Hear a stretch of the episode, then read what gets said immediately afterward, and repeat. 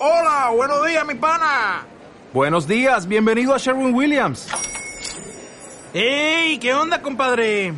¿Qué onda? Ya tengo lista la pintura que ordenaste en el ProPlus app. Con más de 6.000 representantes en nuestras tiendas listos para atenderte en tu idioma y beneficios para contratistas que encontrarás en aliadopro.com. En Sherwin Williams somos el aliado del PRO.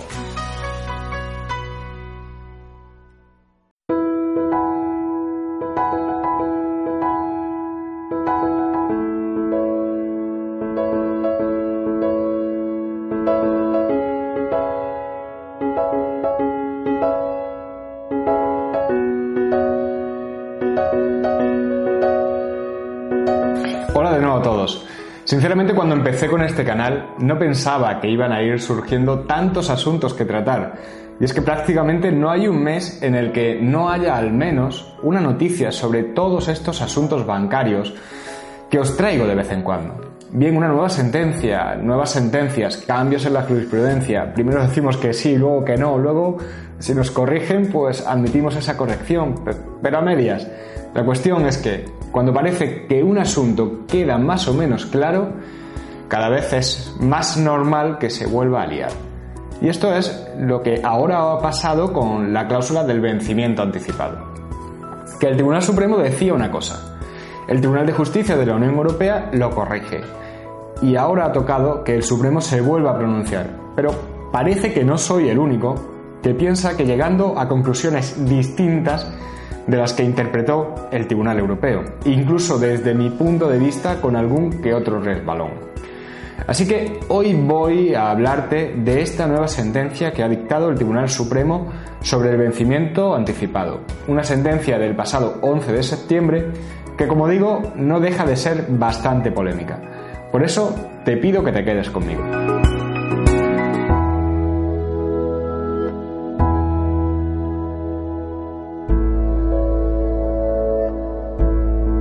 Bueno, pues como siempre, antes de empezar me voy a presentar. Soy Javier Fuentes y soy abogado y fundador del despacho que pone nombre a este canal, Iuris Firma Abogados. Bien, hechas las presentaciones, voy a centrarme en el asunto del que quiero hablaros hoy, que no es otra cosa que la sentencia que ha dictado hace apenas un mes el Tribunal Supremo sobre el vencimiento anticipado. Sabrás que no es la primera vez que el Tribunal Supremo se refiere a esta cláusula de vencimiento anticipado. Esa cláusula que permite al banco poder acudir a un procedimiento de ejecución cuando se produce un incumplimiento por parte del prestatario. Un incumplimiento que en muchos préstamos consistía simplemente en dejar de pagar una simple cuota o incluso parte de una sola cuota.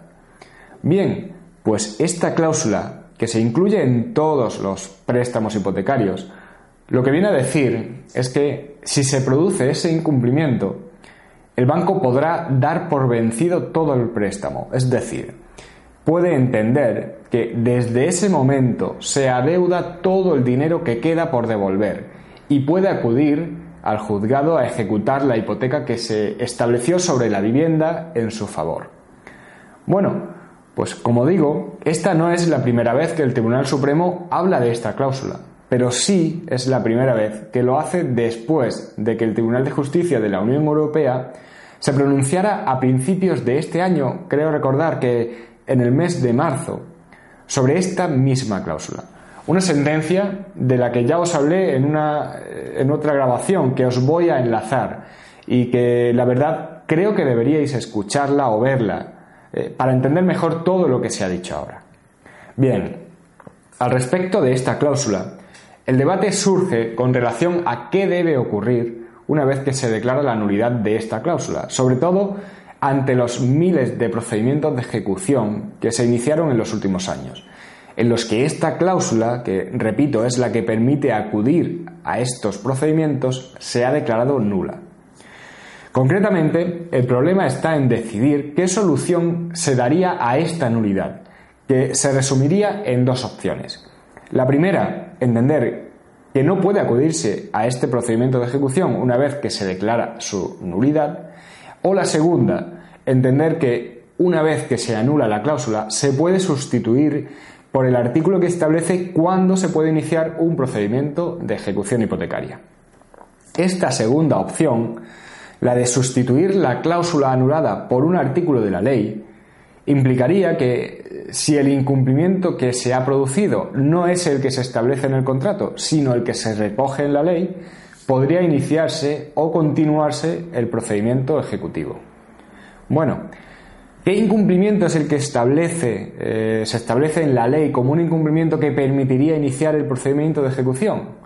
Pues con la nueva ley de crédito hipotecario sería dejar de pagar 12 cuotas si nos encontramos en la primera mitad del préstamo o, en el caso de que estemos en la segunda mitad, dejar de pagar 15 cuotas.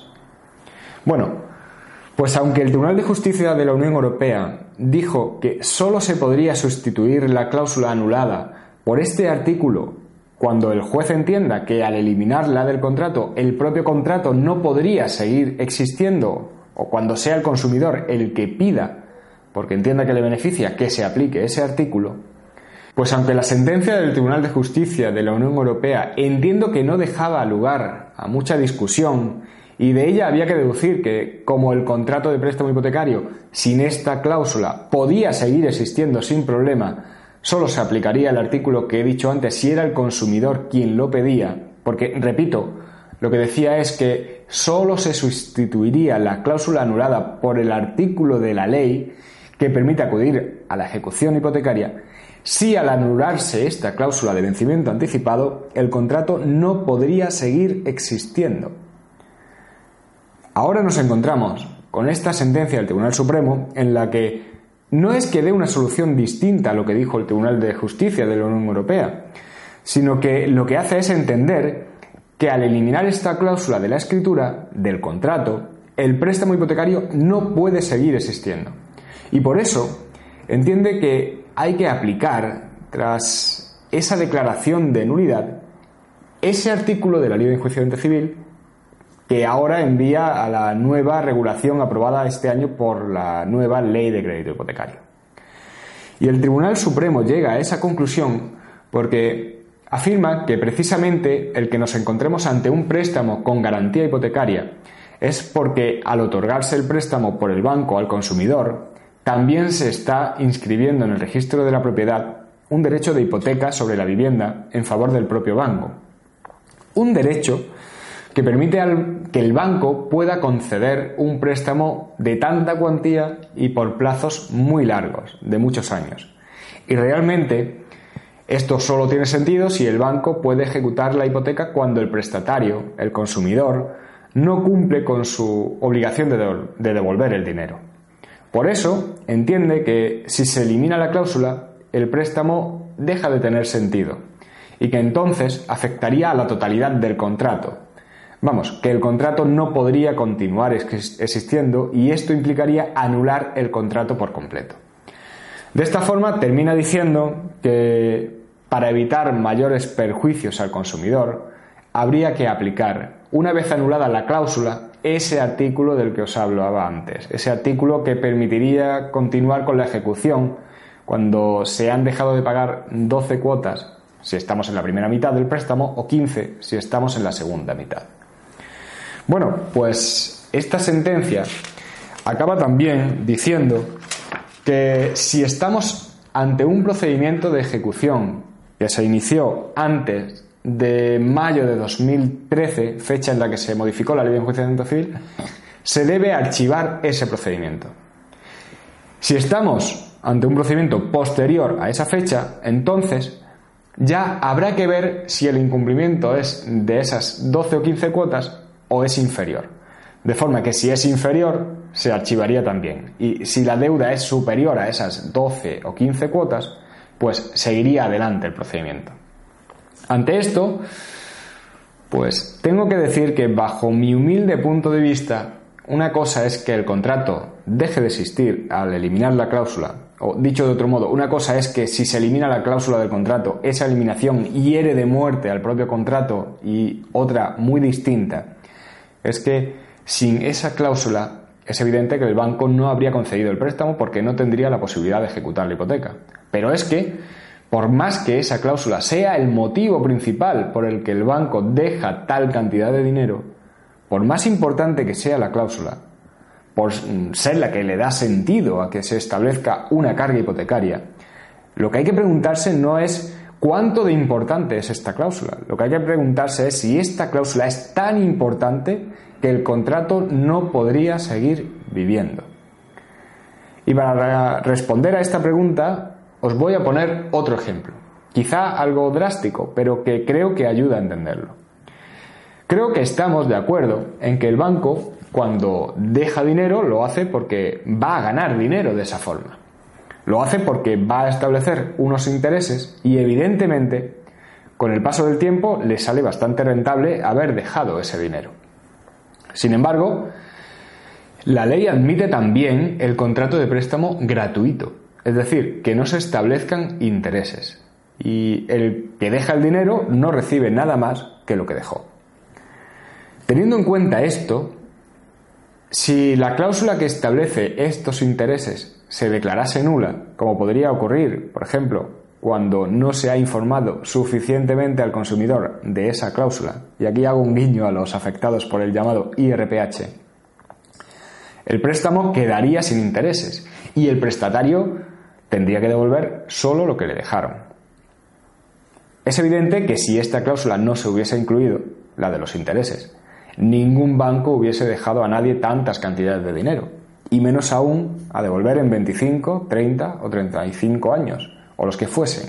Pero, ¿podría subsistir el contrato sin intereses? Creo que no habría ningún problema, aunque viendo esto todavía podemos llegar a otras conclusiones. ¿Por qué entonces no podría subsistir sin el vencimiento anticipado?